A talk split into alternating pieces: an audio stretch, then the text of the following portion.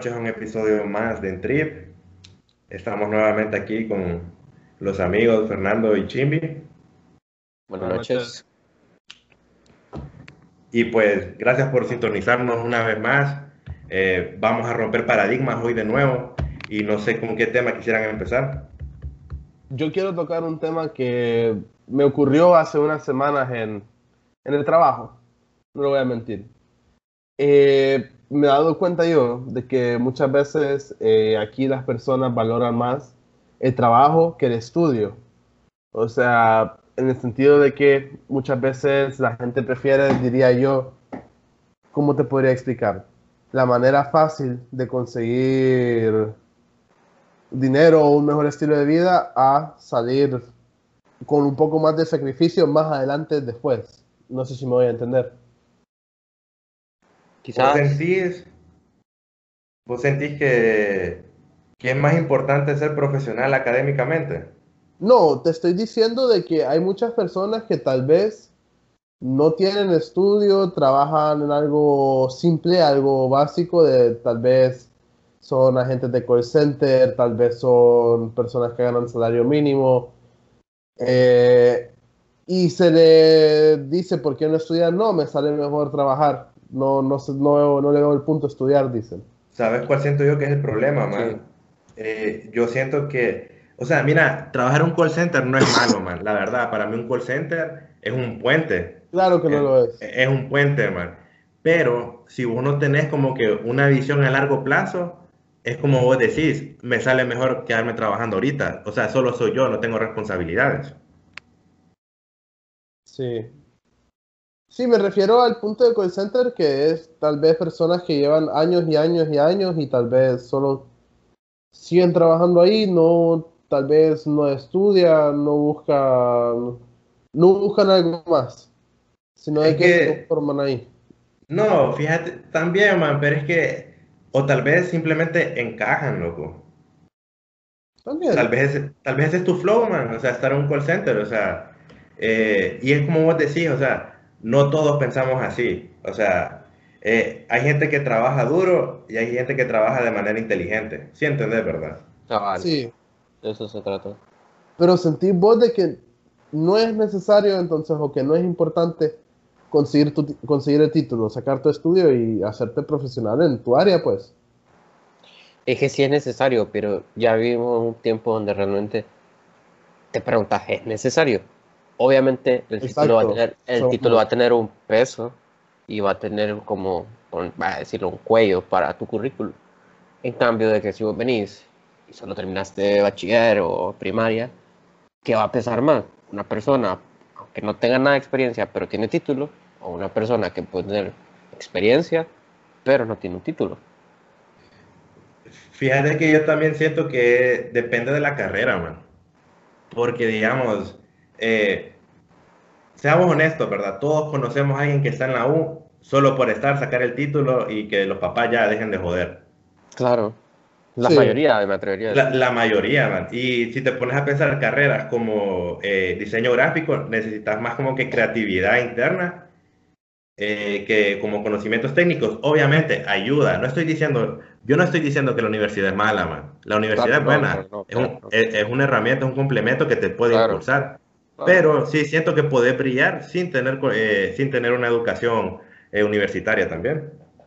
Siento yo que también hay una falta de diversidad de carreras. Eh, Uy, demasiado, man.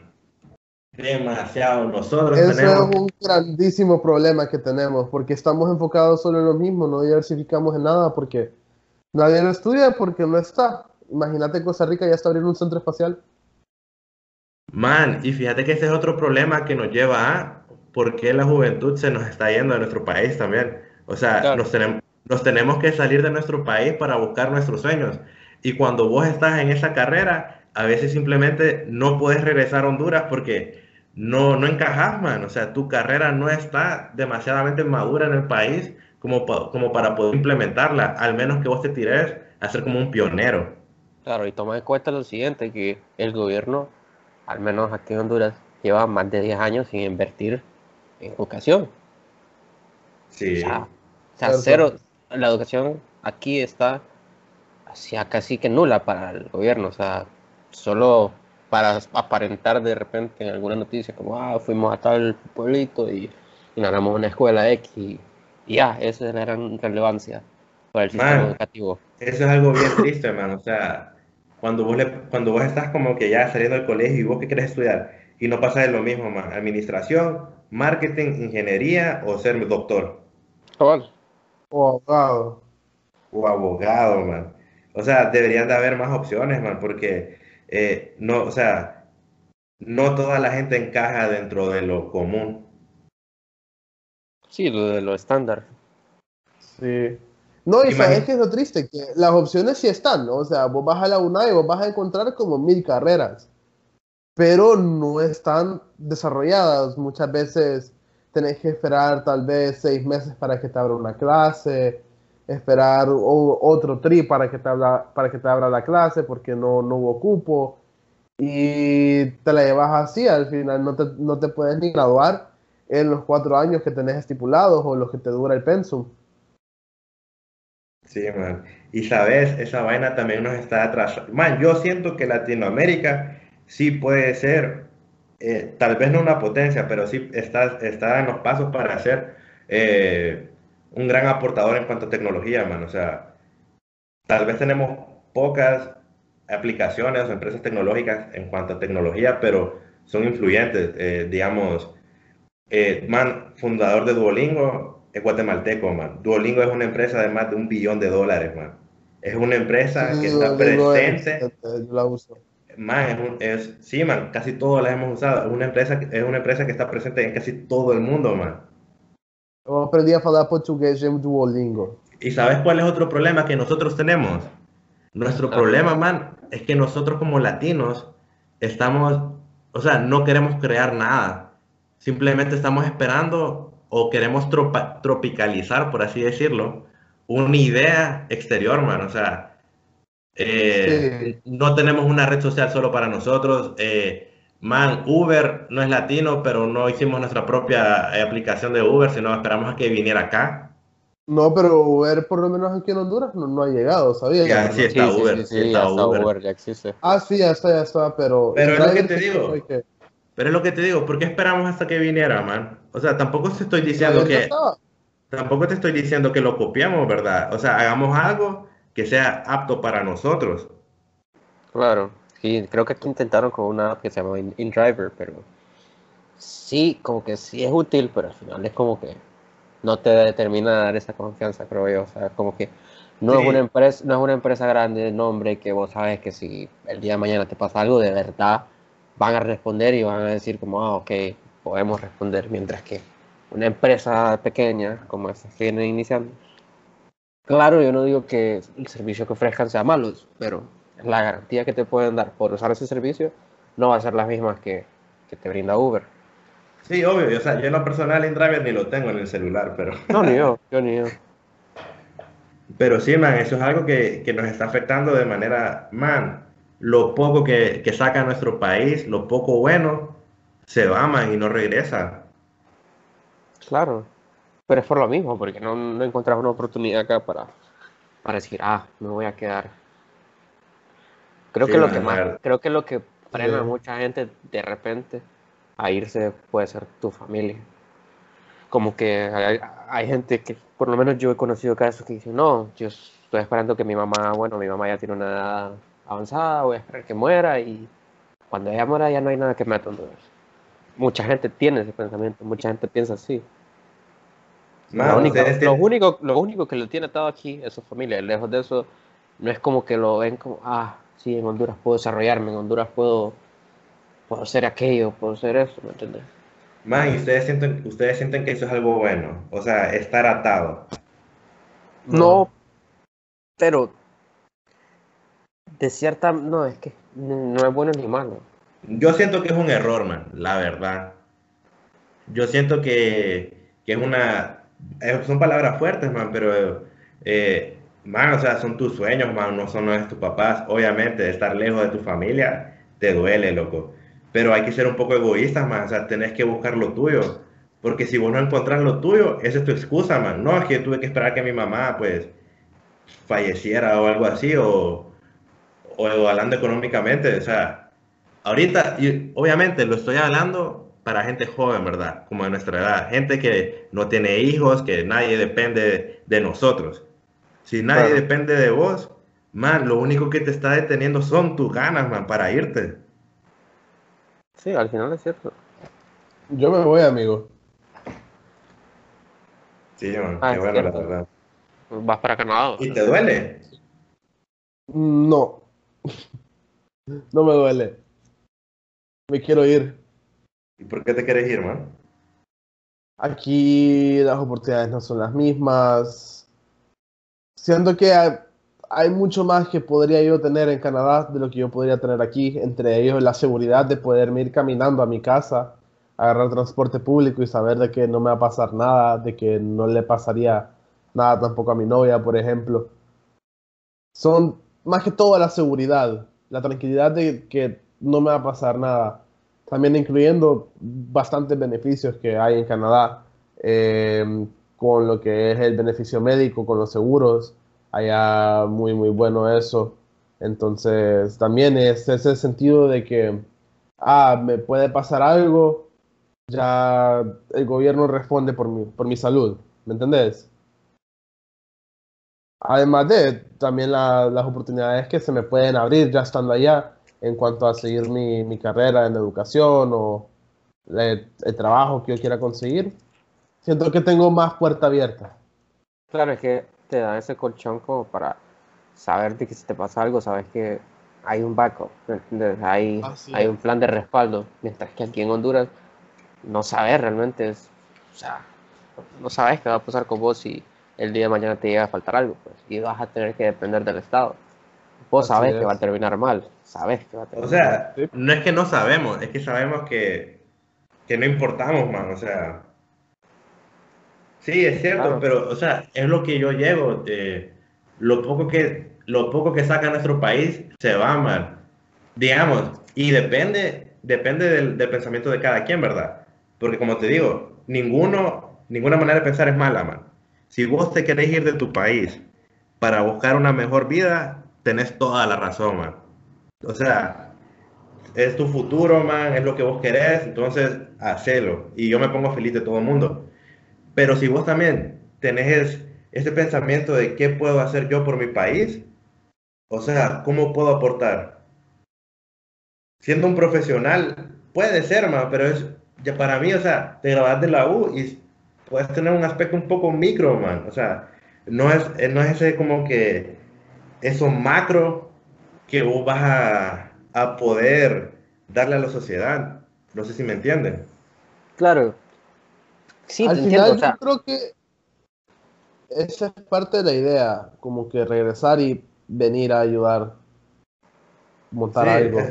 Porque, incursionar. que, sí, o sea, mi, o sea, ese es mi dilema, man. Yo no sé si regresar. Quiero y no quiero al mismo tiempo. Te entiendo totalmente. Porque sea como sea, es no es, man, yo, yo amo mi país, man. O sea, amo la comida, eh, las mujeres también. Entonces, todo, man. Pero estoy, estoy consciente de que nuestro país está, está moribundo, man. Somos un país en declive. Man, y es nuestra culpa. O sea, es nuestra culpa como generación porque la mayoría de todos nosotros solo huimos de nuestros problemas, man, y no los afrontamos.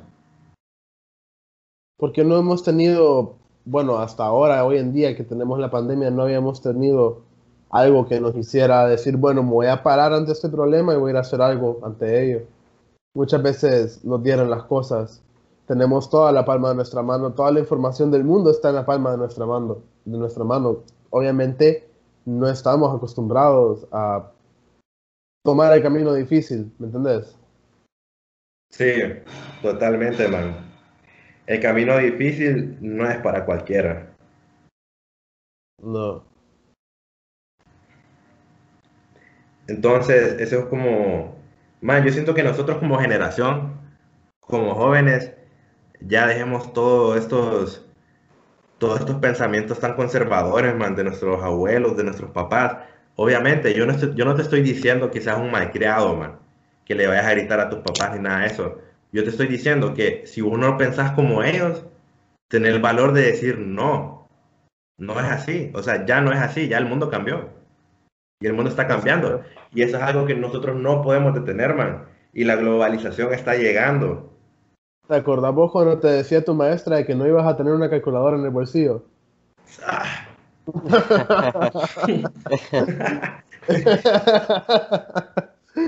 Tengo una calculadora y mil cosas más, amiga. Sí, tengo un GPS, tengo todo, loco.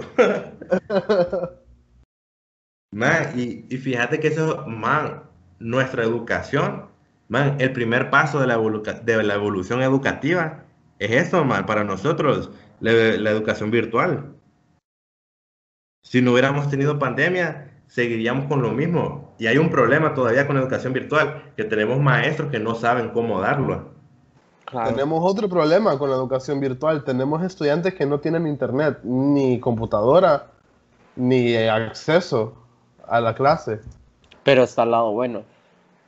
La pandemia vino a hacer que el comercio electrónico como que ganara ese, ese, ese último como pedacito de valor, como que antes no, no te sentías tan confiado de pagar en línea en alguna página o, poner tus datos de tu tarjeta en cierta cosa porque pensabas que te iban a hackear, lo que sea.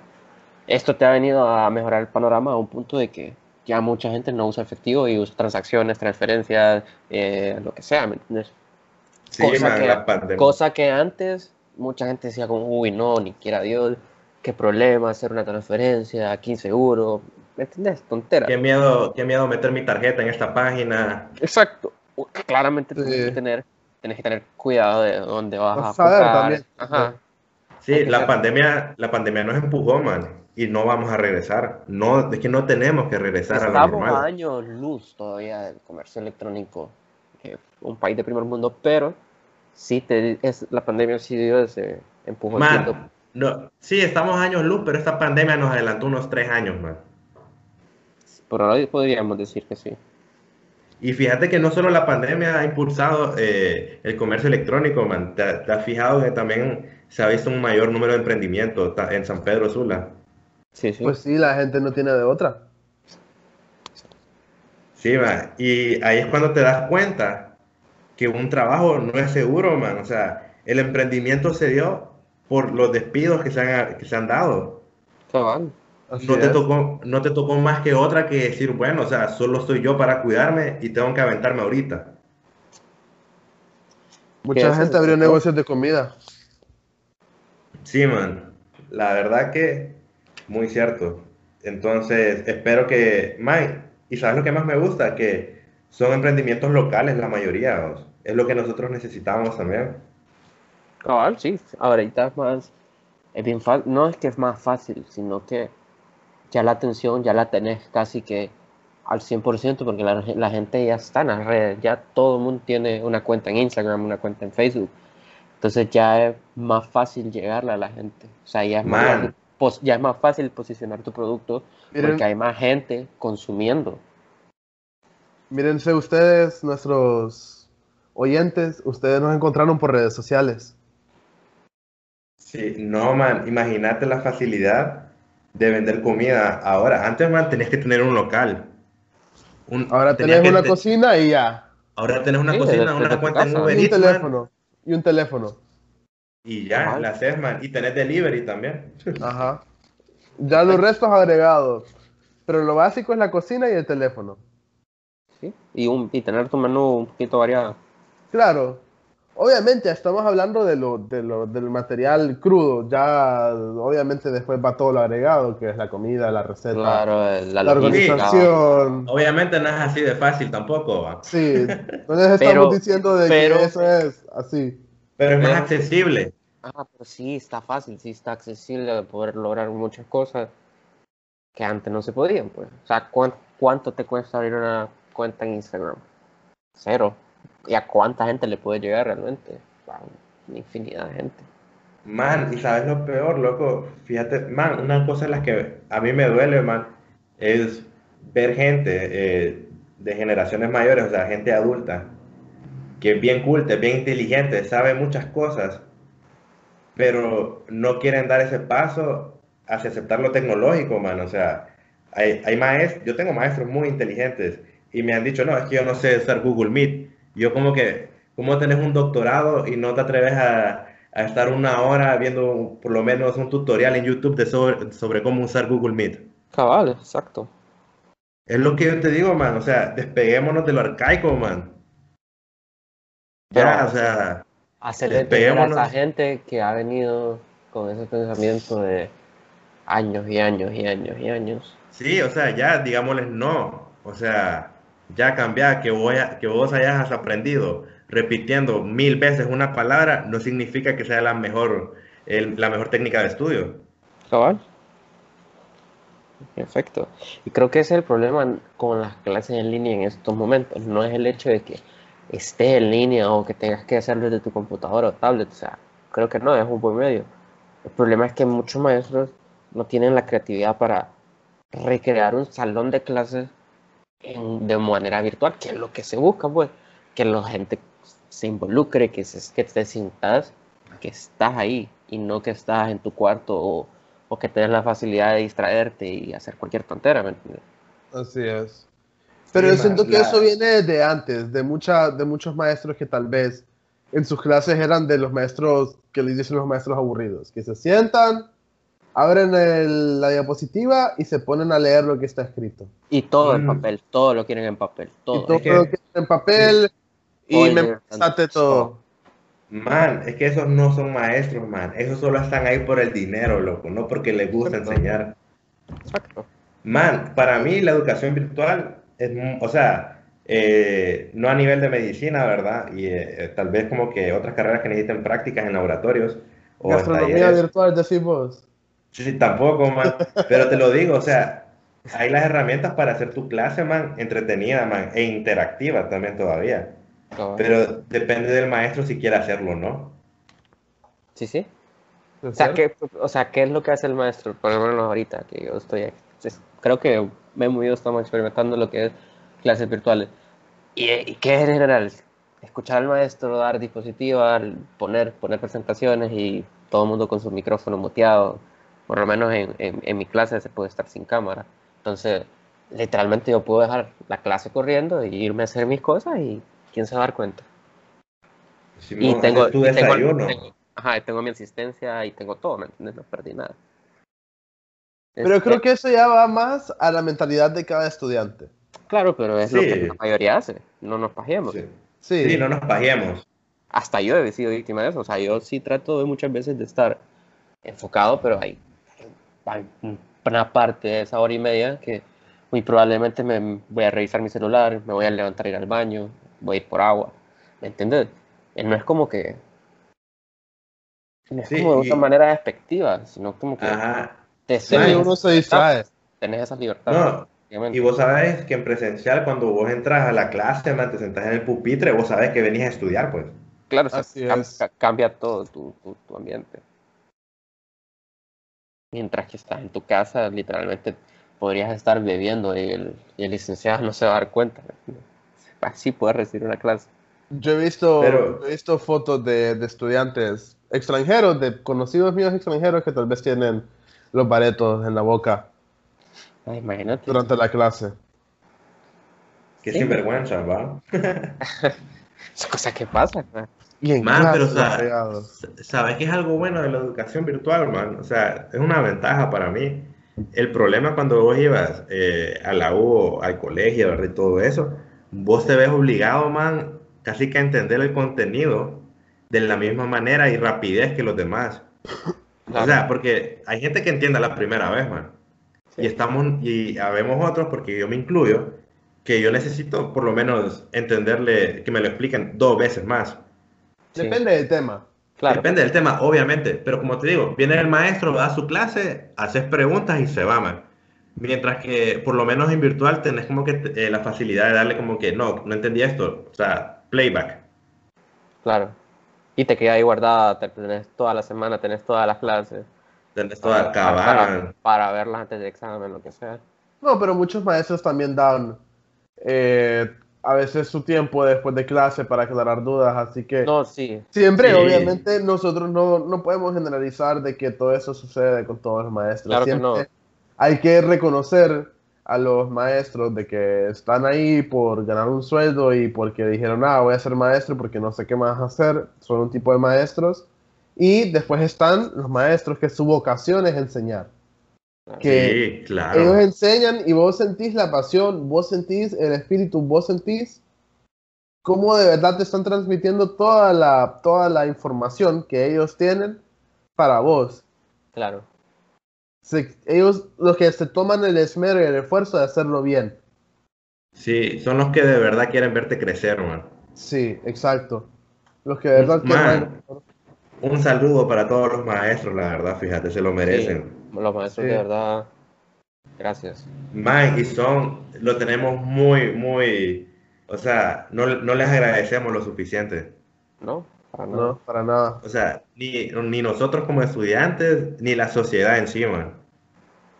Pero muchas veces aprendes cosas de maestros que tal vez no lo aprendes en el momento, pero en lo, al tiempo. Sí. Uf. Sí. te, impactan desde pequeño, man. Claro. Así es.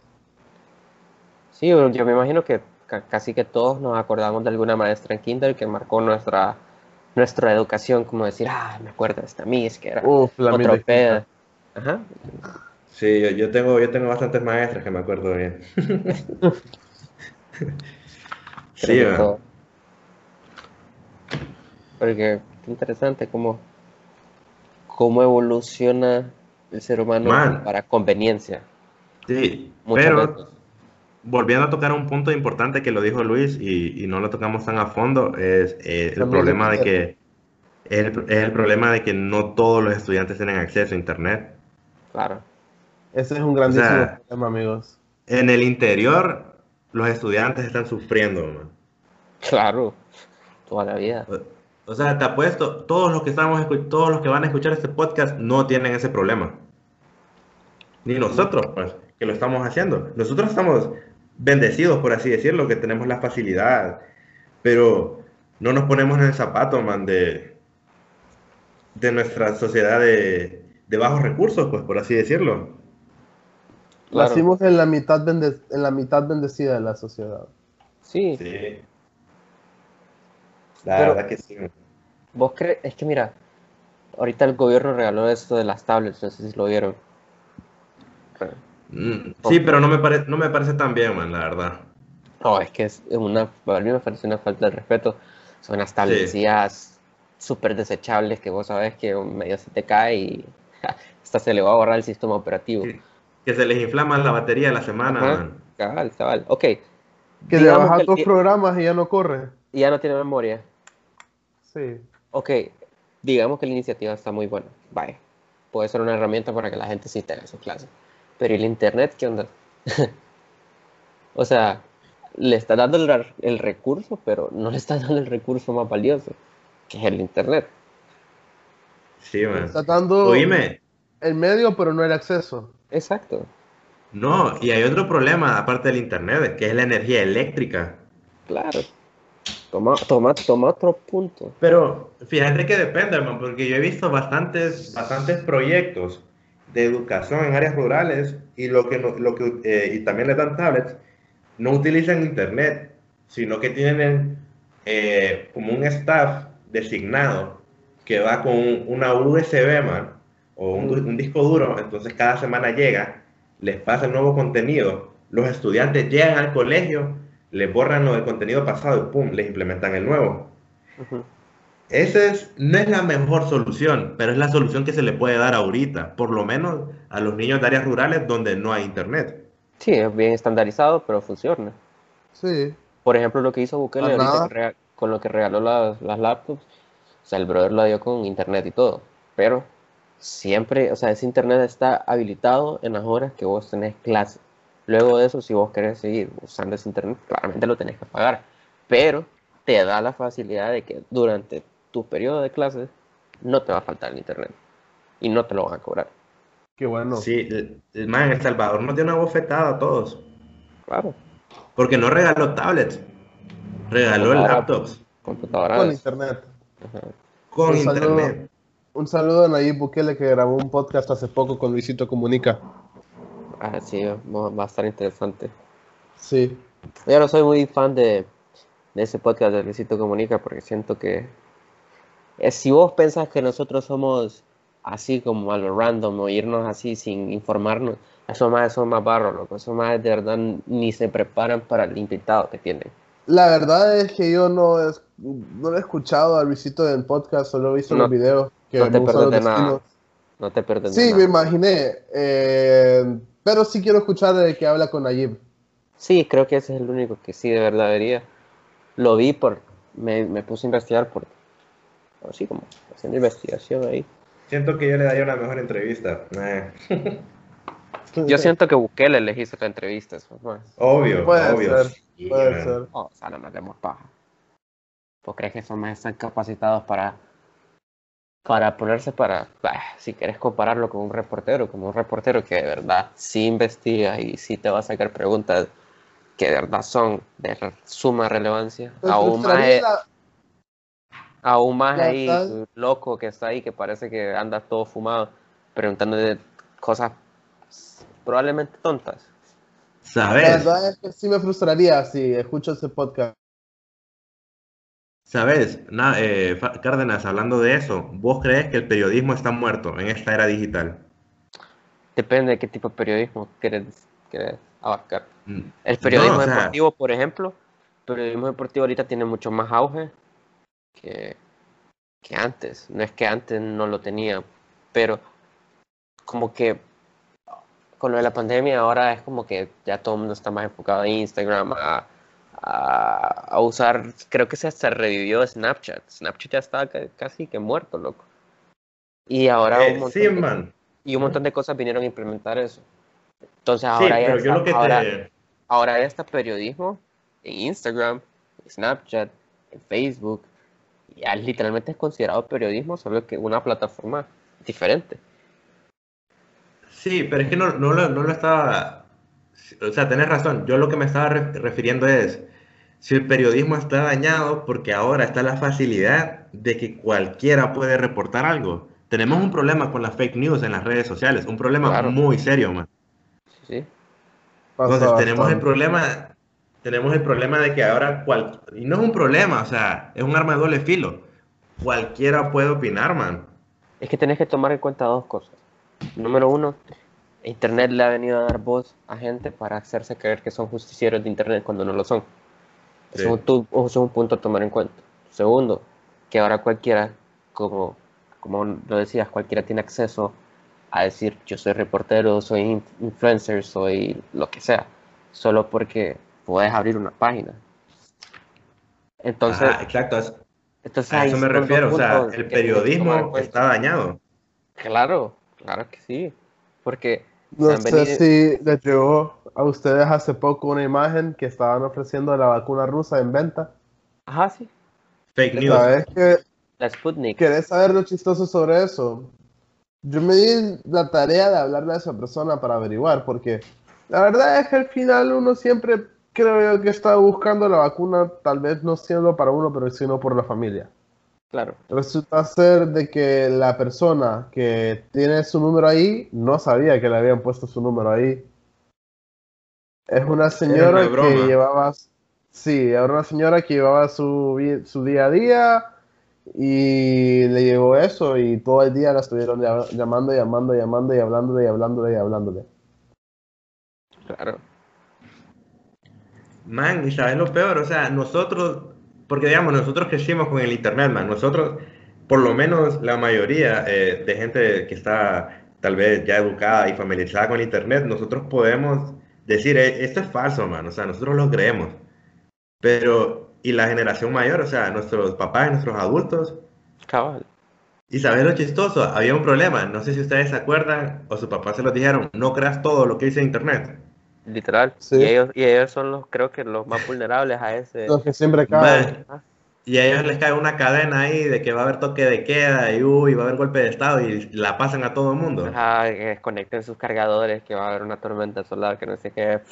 Ajá. De, cosas así he visto yo, loco, hasta mejor ni te cuento. Sí, obvio, obvio. Todos tenemos una anécdota así con un familiar. Sí, sí, sí. Sí, man, entonces, eh, ¿cómo, ¿cómo podemos hacer para, no sé, man, es que no sé si hay una solución para eso, con las fake news? Que no hay, eh, es, que, es que, ¿sabes cuál es el problema? ¿Quién te regula todas esas páginas?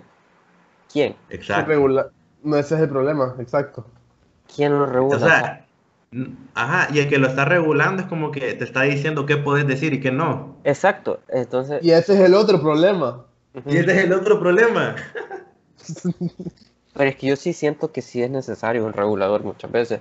Que la generación se sienta que, ay, que ahora eh, no, nadie puede decidir sobre mi contenido, lo que sea. Pero si te estás pasando la raya, hay un punto donde alguien tiene que intervenir y decir, bueno, esto ya no, ya no, ya no es parte de, de esta red social.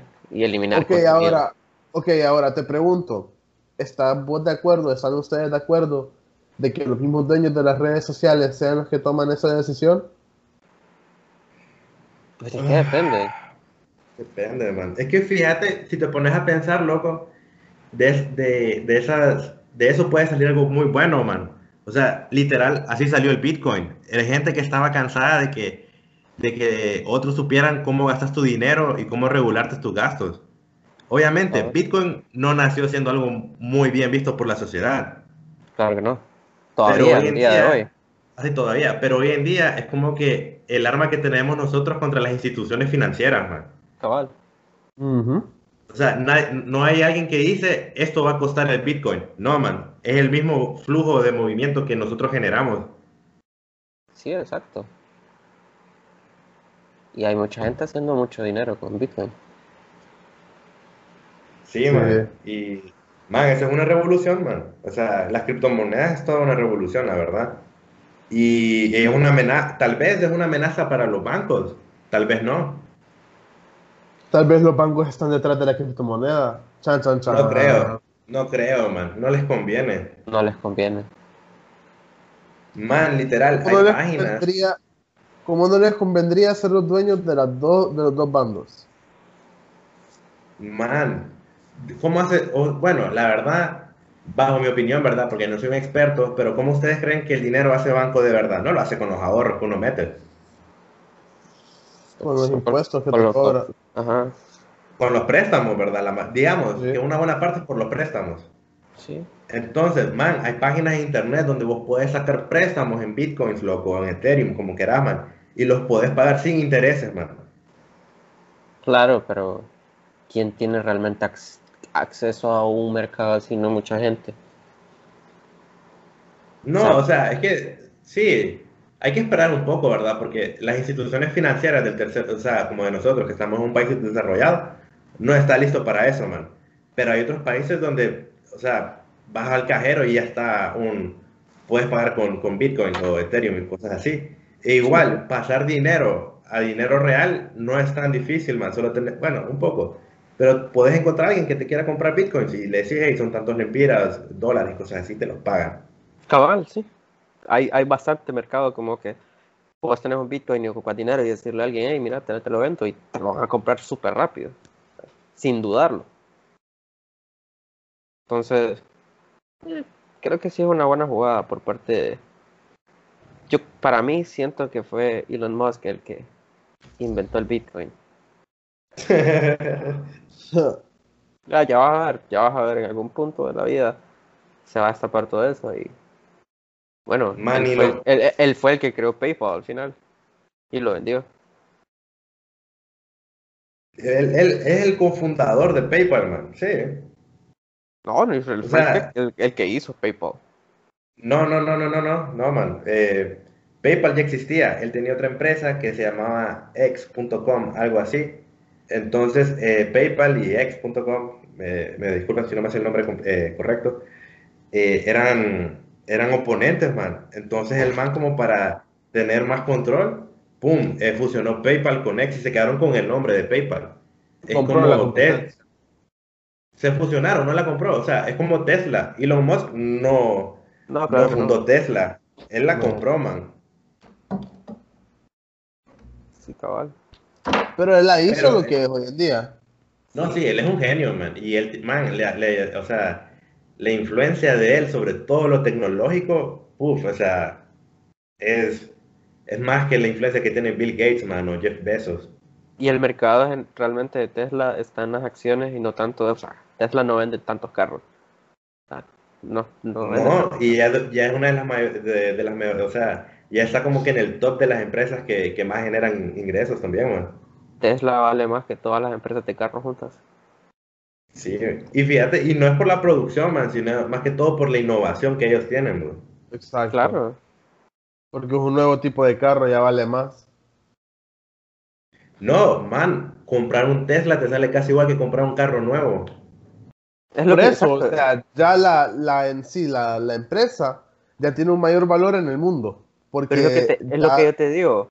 Tesla ahorita su mercado principal son las acciones. Hay mucha gente comprando acciones de Tesla. No es tanto el, en los carros, porque los carros realmente, si vos te pones a ver cuánto vende Tesla comparado con todas las empresas, Tesla no vende ni, creo que la mitad de lo que vende Mercedes o de lo que podría llegar a vender Ford o, Chevrolet, ¿me explico? O Toyota. Pero, como te digo, donde está el mayor flujo de dinero, están sus acciones. Creo que la, una acción de Tesla te cuesta ahorita 4 mil dólares, si no es que más. Ah, no, no, no, no, man, te cuesta un poco, no, no cuesta tanto. Creo que todavía no ha llegado como 3 mil, 2 mil, por ahí deben dar. Vamos a averiguarlo, amigos. Pero, pero fíjate, la verdad me alegra, man, porque Tesla, bueno, la verdad que casi que todas las empresas de Elon Musk, son, es tecnología que, ayuda al medio ambiente también, o sea, tiene Solar City con, otro familiar de él, que son puros paneles solares, para tu hogar. O sea, coches eléctricos, man. Ha bajado bastante la, la acción. Estaba en 880 y ahorita está en 682. Ok, sí, va. sí, normal.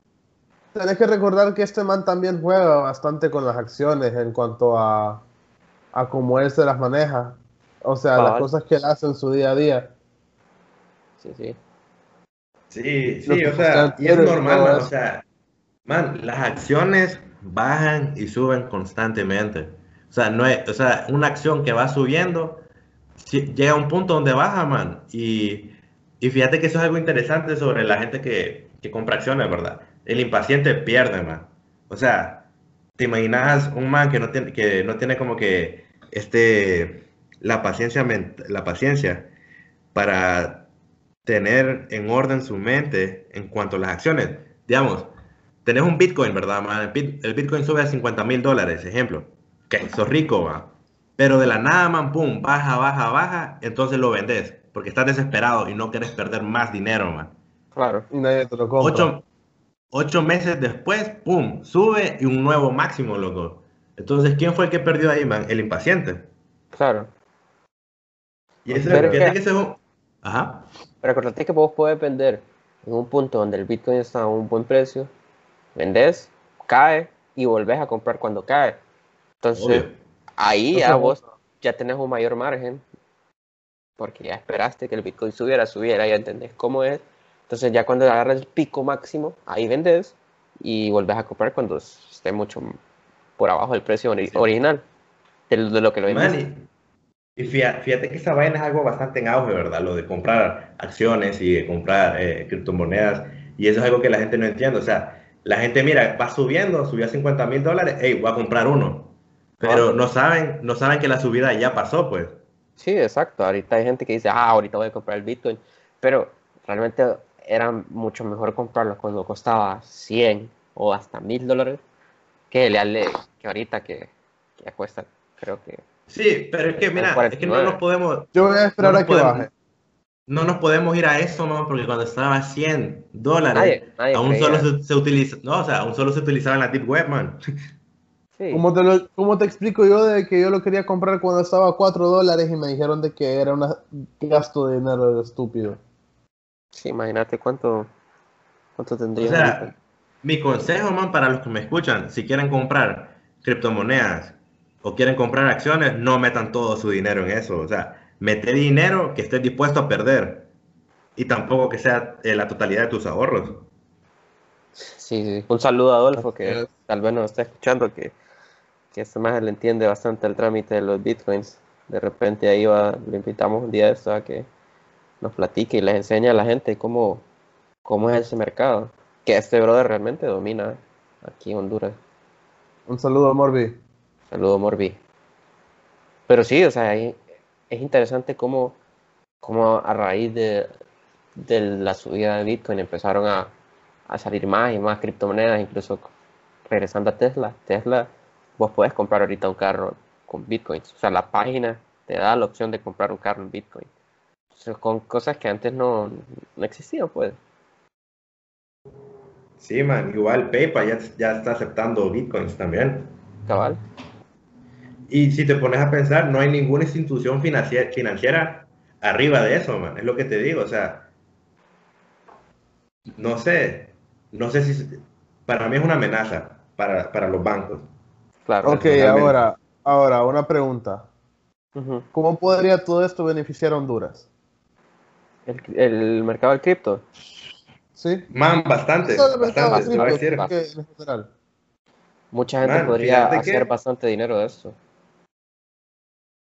No, no solo eso, man. Eh, si no me equivoco, Venezuela tiene su propia cripto. O sea, vos sabes que la moneda de, Venezuela está devaluada, ¿verdad? Así a morir. Venezuela mina cripto. Entonces, no, no, no, no, no, espérame. Sí, sí, sí, Morbi me explicó eso. Adolfo me explicó que minan. Ellos tienen como un propio dominio donde ellos minan Bitcoin. Más o menos, o sea, e, ellos tienen su propia cripto y su propia cripto está valorada, si no me equivoco, con su petróleo. Ajá, algo así, por ahí va. Entonces, man, o sea, mi, yo no sé mucho, ¿verdad? Soy bien limitado en cuanto a ese tema, pero podríamos tener nuestra propia cripto, man, y podríamos como que dar su valor en tanto, tal vez, flujo de movimiento o lo hacemos como Venezuela, ¿verdad? Que está conectada con su petróleo. Podríamos hacer algo así. Sí, es que lo que pasa es que vos, digamos, si vos querés, sos de Venezuela y querés entrar al mundo del Bitcoin, de cierta manera el gobierno ya lo tiene como acaparado para ellos. O sea que si vos querés entrar a cripto, estando en Venezuela, el gobierno ya te va a quitar un porcentaje por cada transacción o por cada Bitcoin que vos llegas a comprar. Sí, es que la cripto de Venezuela es del gobierno. exacto, exacto. Sí, esos son otros 20 puntos, esos son otros 20 puntos. Pero sí podríamos, sí podríamos tener nuestra propia cripto y dependería de nosotros, man. Como, digamos, en nuestro caso, como hondureños. Son como, un banco de cripto en Venezuela, o sea, para los mismos venezolanos. No, sí, pues. pero como te digo, nosotros podríamos crear nuestra cripto, man, y dentro de nosotros, como hondureños, le podríamos dar el movimiento, o sea, el flujo de movimiento para que sea aceptado. Claro. El catrachito.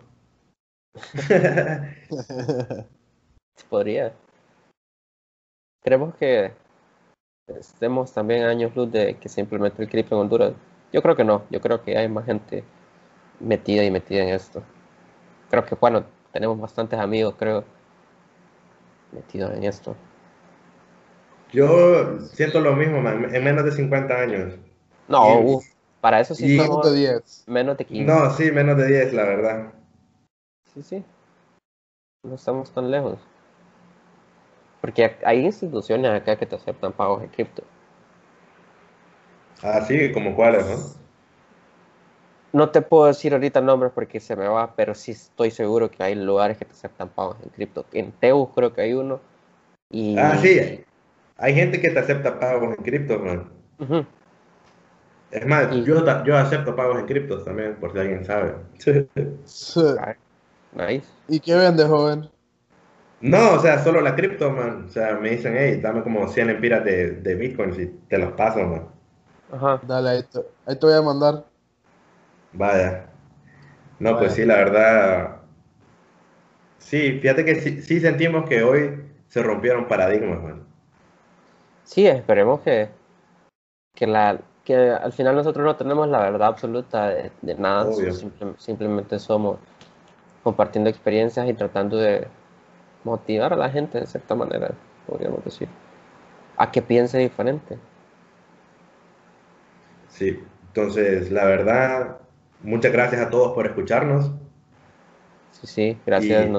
Eh, espero que hayan sacado lo mejor que podamos haber compartido con ustedes.